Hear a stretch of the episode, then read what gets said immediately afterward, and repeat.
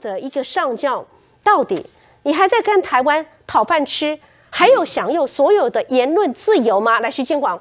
陈廷宠的事件引发了台湾民众的众怒。那在陈廷宠事件引发的众怒是什么呢？是大家认为说我们台湾有亏欠过你们退役将领什么吗？有亏欠你陈廷宠什么吗？当然，我们知道一个陈廷宠不能代表所有的退将，但是陈廷宠的行为让人家认为说，哎。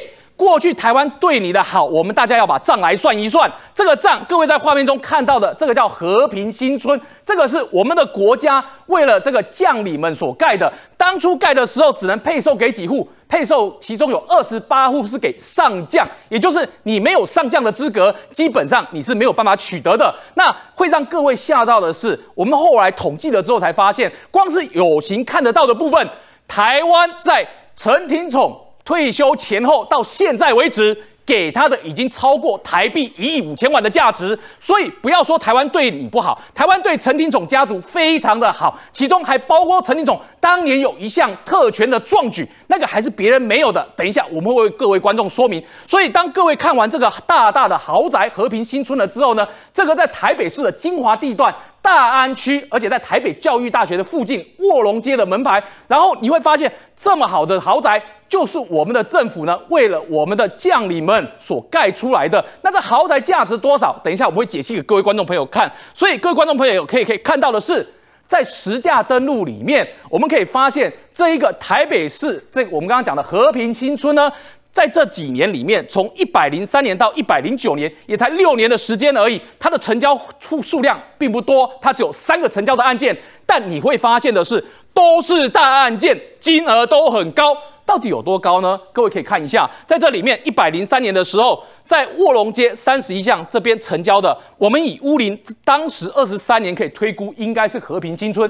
它在八楼的四楼。那么在四楼呢，你可以看到的是，在一百零三年六月的时候呢，它所成交的金额，你会发现是多少呢？是。一亿零八百万呐，它当时的平数呢？这个间的平数是一百二十平，一百二十平一户可以卖到一亿零八百万。那你告诉我，我们的国家对将领好不好？那各位可以再看第二间，在一百零四年七月，二零一五年七月的时候，那二零一五年七月这一户呢，是在八楼的三楼。那各位可以看到的是，它一样是一百二十平大小的户数。然后呢，这一户在当年一百零四年七月的时候。各位知道成交多少钱吗？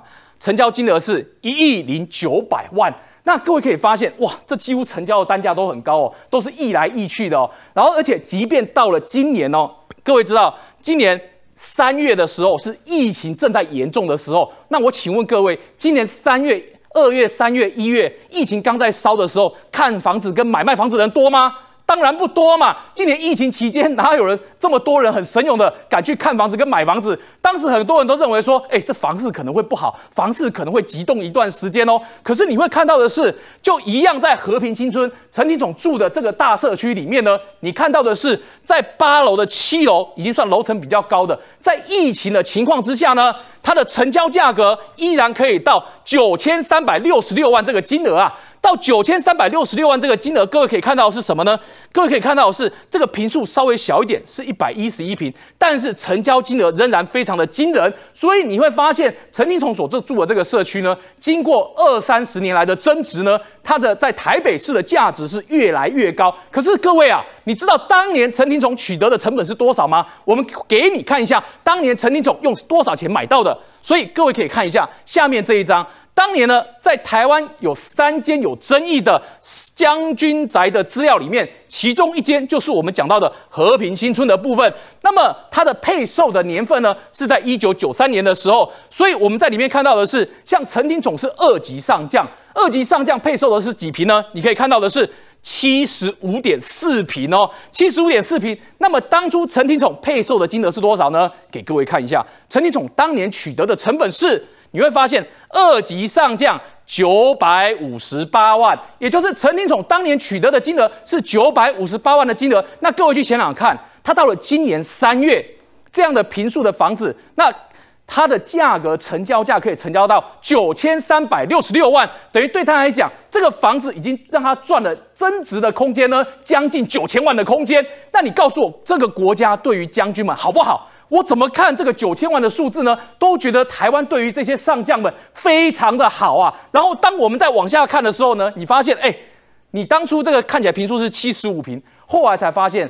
台湾三十年来建筑法规一直在改变，所以公社灌进去的平数一直在增加，等于他们实际的平数在垫高，垫高的过程里面呢，它的价值也增加了，所以才会出现各位刚刚看到的一百一十一平这样的平数出来，所以对他们来讲增值潜力无穷啊。但是呢，我们看到的是，哎，这个国家哦，对于陈廷宠给他的照顾，除了有一间增值潜力到九千万的房子之外，还有给他什么呢？很好的月退俸啊，各位可以看一下国军退役将领的月退俸收入表，二级上将是多少钱？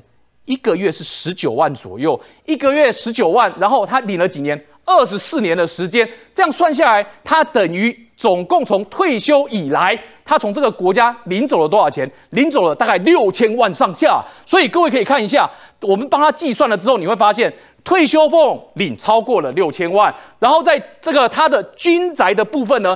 增值空间呢？九千万，两个相加起来呢？一亿五千万，所以各位啊，台湾对他呢给他的部分超过一亿五千万，这一亿五千万呢还是看得到的，有增值的，有现金的，有存款的。那么台湾给他的，各位看不到的有什么？你知道吗？我告诉各位，在当年发生了一件非常有趣的事情，就是陈廷宠呢，竟然把军用直升机当做私家车来开，什么意思呢？当年在一九九一年八月十八号的时候呢，在那个时间点，在屏东，在屏东的平峨公路上呢，出了一场车祸。这场车祸里面呢，有包含驾驶在内有四个人。那么驾驶是一位严姓的男子，那这位严姓的男子出车祸的地点呢，靠近当地的十八王公庙，所以十八王公庙的庙方看到哦出车祸了，所以呢要先报警嘛。当十八王公庙报警来处理的时候呢，发生了一件特别的事情，优先到现场来处理的。各位想说应该是警察吧？我告诉各位错。来的竟然不是警方，是叫做军方。军方比警方优先到现场来，不但优先到现场来，而且军方还派直升机到现场来。那军方派直升机到现场来了之后呢，发现那个路太窄了，要停直升机有困难，所以呢，把直升机停在距离车祸事故现场四公里的加东战备道，然后呢，再派军车到事故现场，把这个受伤的四位呢，包括一位驾驶跟三位乘客接到军车上面，再从军车上面再载到军用直升机上面去。那在这一段过程里面，你有没有发现？哎啊，警方呢？警方当然是发现说，哎，事故现场都被军方清得干干净净，然后事故现场呢，人就直接被军方把人给接走了。所以警方当然要去问清楚啊，到底发生了什么事情嘛？那就后来经过警方跟军方沟通之后，才发现说，哦。原来啊，出事的四个人里面，除了一位严姓的驾驶之外，后面的三个人呢，有两个女生，然后还有一个男生。那这个男生的身份是谁呢？这个男生呢，就是陈廷总的儿子，叫陈大勇。那也就是因为当时有这么一位特殊的乘客，二十三岁的陈大勇，他的身份就是他的爸爸爸。陆军总司令陈廷宠，所以呢，才有军用直升机帮他去解决事情。最后这件事情在两千零五年的时候呢，他也曾经被报道出来过。但这整件事情是谁揭发的呢？是已故的民进党立法委员卢修一当时所揭发出来的。所以你就会发现，哎，台湾对陈廷宠好不好？很好啊，给他除了超过一亿五千万的这个我们说资产价值之外呢，还给了他一个这么好的特权，在出事的时候呢，可以把军用直升机当做私家车来开，去想办法去救自己的儿。那更不用讲，台湾给这些将领的好处，什么水电费减半啦、丧葬补助啦，那个相对起来，这个都小多了。所以你告诉我，台湾对陈陈廷宠好不好？很好啊。但陈廷宠回报给这个国家是什么呢？最后竟然告诉你说，哎，我是个骄傲的中国人，然后台湾的战力等于零，这一件事情呢，就让很多人怎么看都觉得无法接受。